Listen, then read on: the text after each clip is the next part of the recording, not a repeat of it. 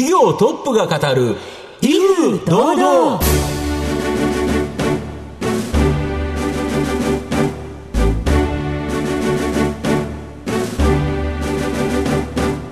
毎度相場の福の神こと藤本信之です。アシスタントの飯村美希です。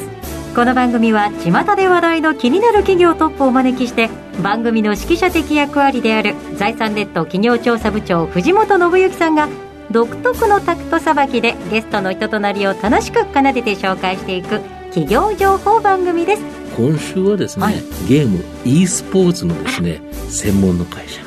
ご紹介したいと思います。はい今大注目のところですね、はい、詳しく伺っていきたいと思います。どうぞ最後までお楽しみください。この番組は企業のデジタルトランスフォーメーションを支援する IT サービスのトップランナーパシフィックネットの提供財産ネットの制作協力でお送りします。企業トップが語る威風堂々。それでは本日のゲストをご紹介します。証券コード9565東証グロース上場ウェルプレイドライゼスト株式会社代表取締役谷田祐也さんにお越しいただいています。谷田さん、本日よろしくお願いいたします。谷田です。よろしくお願いします。ウェルプレイドライゼスト株式会社は、東京都新宿区の東京メトロ四谷三丁目駅近くに本社があります。e スポーツの総合商社として、e スポーツを活用したイベント企画、運営、ゲームに特化したインフルエンサーマーケティング、クリエイターサポートなど、e スポーツの熱狂をゼロから作り、そして世界を変えていく仕事をしている企業です。それでは谷田さんの方からも簡単に御社のことを教えてください。あの、まさにこう e スポーツの総合商社なんていうことをちょっと標榜させていただいてるんですけれども、e スポーツっていうキーワードが最近こう注目されてきてる中で、いわゆるじゃあ例えばゲームの大会をしましょうとか、ゲームのえー、使ったこう生放送しましょうみたいな時っていわゆるそのゲームを作ってる会社さん側のやる仕事ではなくてあくまでそれをこう制作するイベントの立て付けが必要になってくるんですけど、はい、そうなってきた時にいわゆるその視聴者の方とかプロゲーマーの方とかプレイヤーの方のことを理解した上で見せ方だったりイベントだったりっていうのをこう作り込んでいくっていうのを、まあ、専門にえっと、始めている会社です。で、今は、今、イベントだけではなくて、契約しているそのプロゲーマーの人たちだったり、まあ、影響力がある人たちっていうのがすごく増えてきているので、まあ、そういった人たちに、まあ、いろんなこう企業様のスポンサーとの、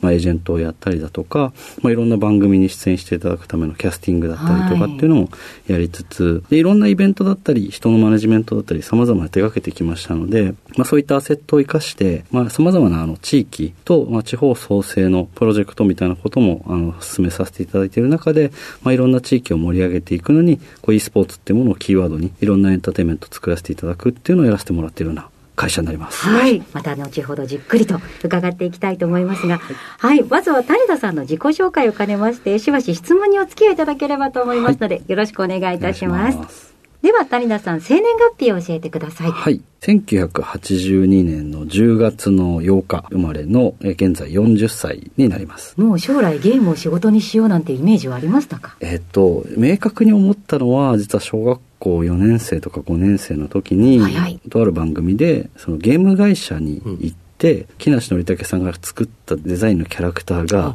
ゲームの中に登場するっていう企画を進めていく中で、はい、そのゲーム会社の仕事っぷりを見て勤めたり作る側に回ったらもっと楽しいんじゃないかみたいなことを小学校ぐらいの時にこう思いまして、まあ、そこからこういわゆるゲームに近い領域で仕事したいなっていうのを目指した記憶があります。その後、中学生の時に、あるビデオを作成されたということなんですけど、はい。まあ、古いゲームというか、まあ、なんかこう、家で余ってるものであれば、全部僕が回収して、はい、代わりにゲームをクリアするので、はい、全部くださいっていうことをずっとこう、給食の時間に放送し続けてたらですね、1200本ぐらいゲームソフトを集まることができて、はい、ゲームをクリアしてはエンディングのシーンをあの昔のビデオテープにこの記録をし続けていくっていうのを、今でいうこのゲーム実況というか、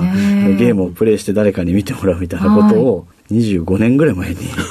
やってたっていうのが、まあちょっと変わってたなと思います。大最先端ですよネね。ットもないから。そういうネットもないし、で見てもらう人もいないから、ダダビビングしたテープを友達に貸して、めっちゃ面白かったって言ってもらうことになんか満足してたみたいな。その後、谷田さんはシステムエンジニアとしてご就職されるんですか、そうですね。当時、その i モードとかの頃の携帯サイトを運用する会社で、えっと、エンジニアをやってました。なので、その中にはキャラクターの IP を利用するものもあれば、携帯の中でゲームができるものもあったりとかっていうものを、まあ、サーバーのエンジニアとして、まあ、携わって、えっと、仕事をするっていうところから、システムエンジニアのキャリアがスタートしたっていう形ですね。はい。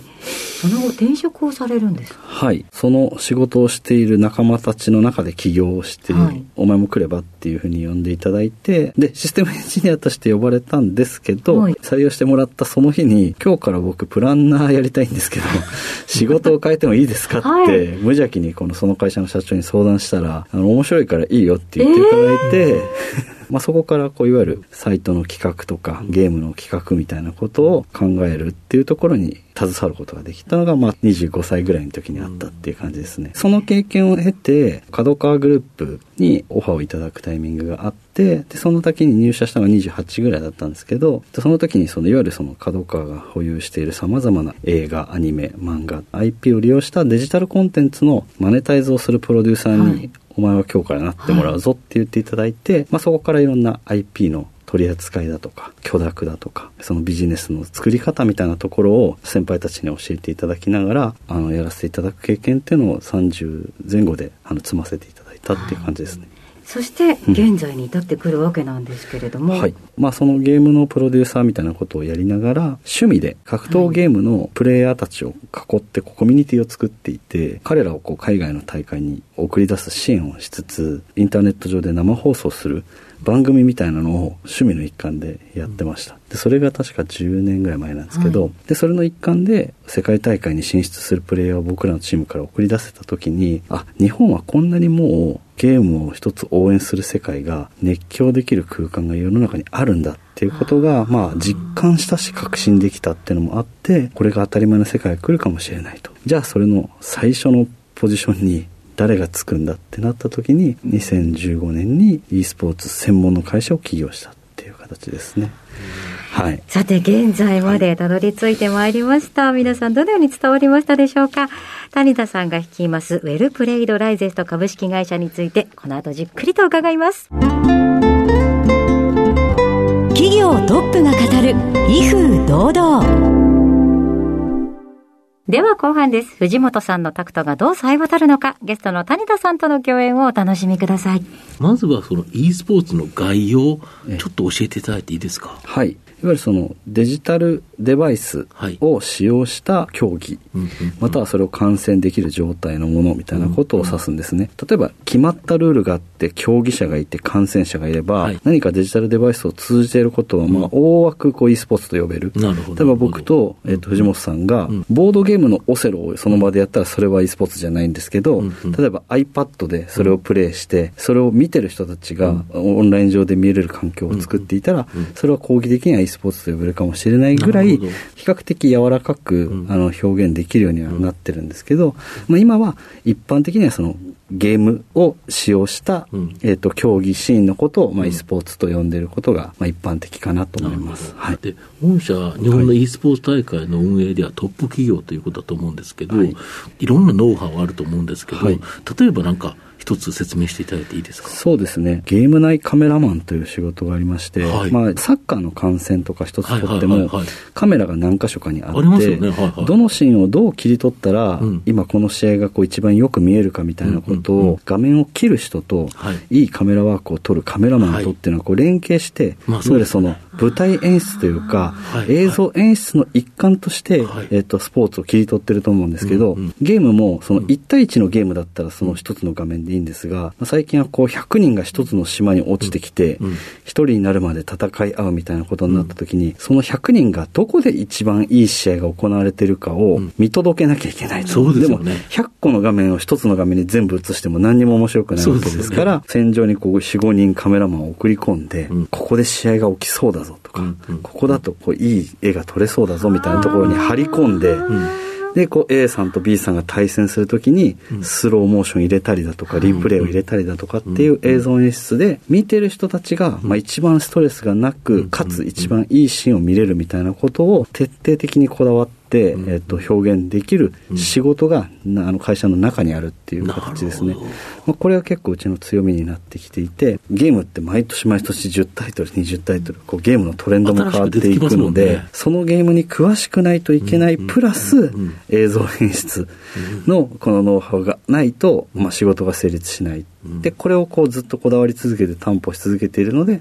まあ、いろんな企業さんにあの評価していただいてるっていうのが、まあ、一個強みかなと思ってます。あと、ゲームを軸としたインフルエンサーマーケティング、はい。これもされてるんですけど、これ、どんな事業になるんですか、はい。実はこの最近の VTuber の台頭と同時にですね、まあコロナの中で、えっと、プロゲーマーだったりゲームを配信する人たちっていうのが、まあすごく自宅でこうずっと生放送ができる状況っていう、要はストリーマーという仕事の確立が生まれましたと。で、その中でゲームの実況とかっていうものが、まあ、すごくその人気になってきたんですよね。例えば YouTube の動画一つ撮っても、はい。日本で投下されてる YouTube の動画投稿数の中の20%から30%はゲームの動画だって言われてるんです。ってなるともう本当にそのゲームを配信する人たちの影響力っていうのはどんどん高くなっていく中で、すごく有名なプレイヤーになってくると、まあ、1ヶ月に360時間ぐらい放送するんですけど、720時間しかないですよね、そうなんですよ。そうなんですよ。で、その360時間を平均のな同時視聴者数が2万人を超えてたりする中で、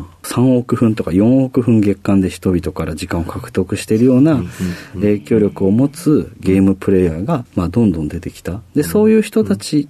は誰が見てるかっていうと、やっぱりその、いわゆる Z 世代と呼ばれるような若い人たちがテレビを見ない代わりに彼らのことを見続けている。で、となると彼らの、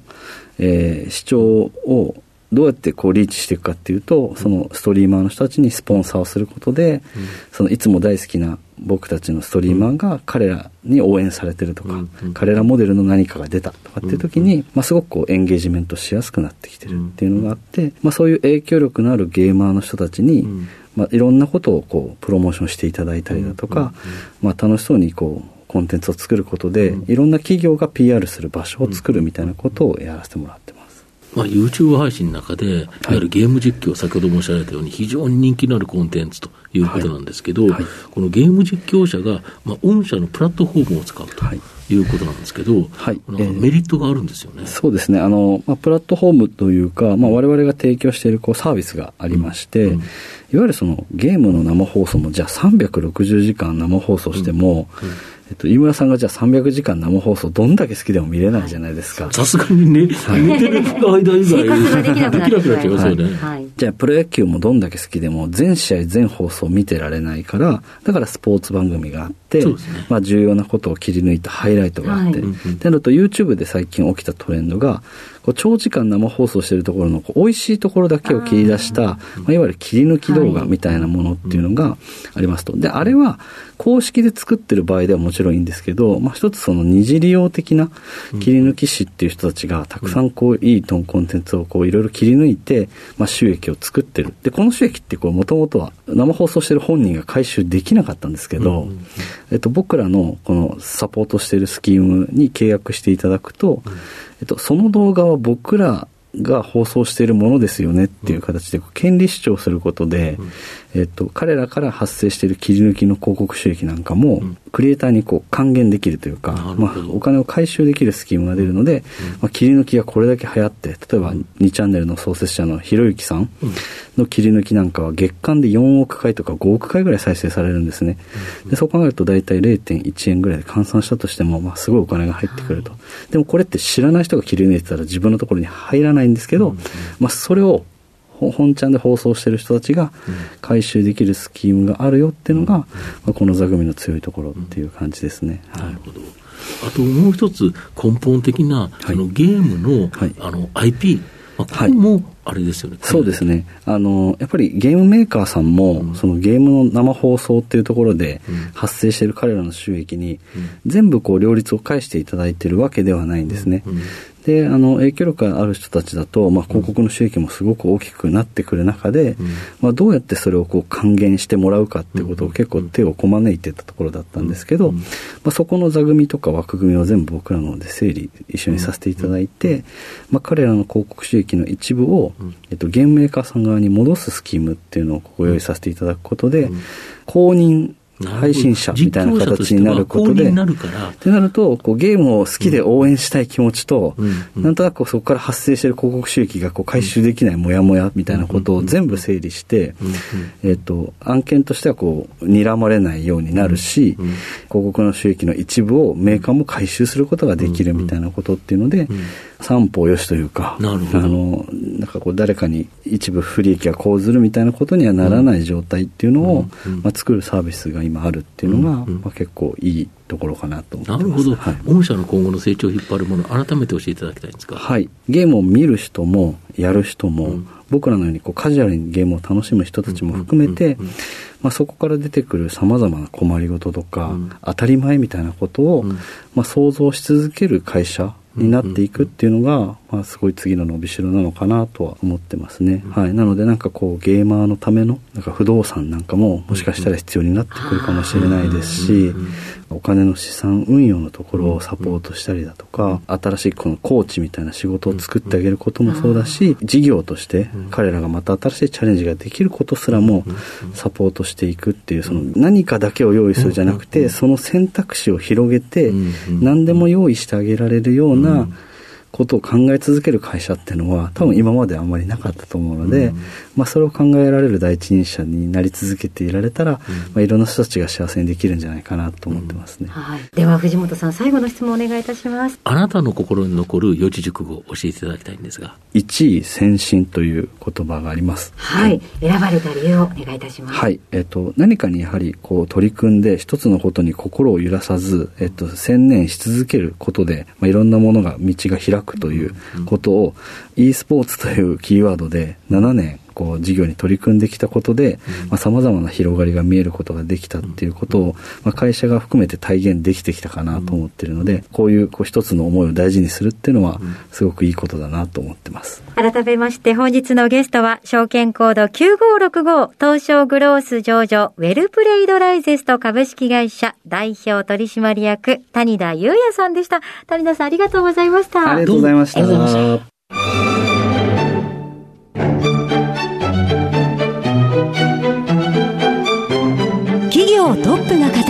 威風堂々。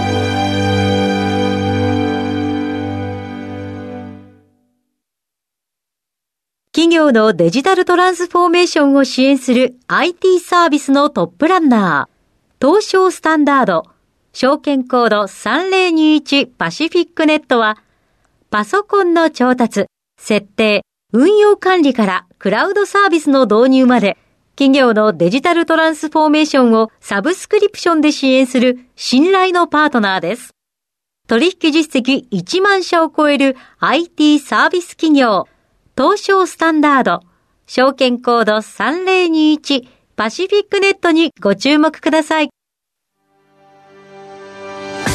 お送りしてきました企業トップが語る威風堂々、そろそろお別れのお時間です。今日のゲストは、ウェルプレイドライゼスト株式会社代表取締役谷田裕也さんでした。谷田さんが選ばれました四字熟語は一位先進でございました。それではここまでのお相手は藤本信之と飯村美希でお送りしました。次回のこの時間まで。ほなさいなら。この番組は企業のデジタルトランスフォーメーションを支援する IT サービスのトップランナーパシフィックネットの提供財産ネットの制作協力でお送りしました。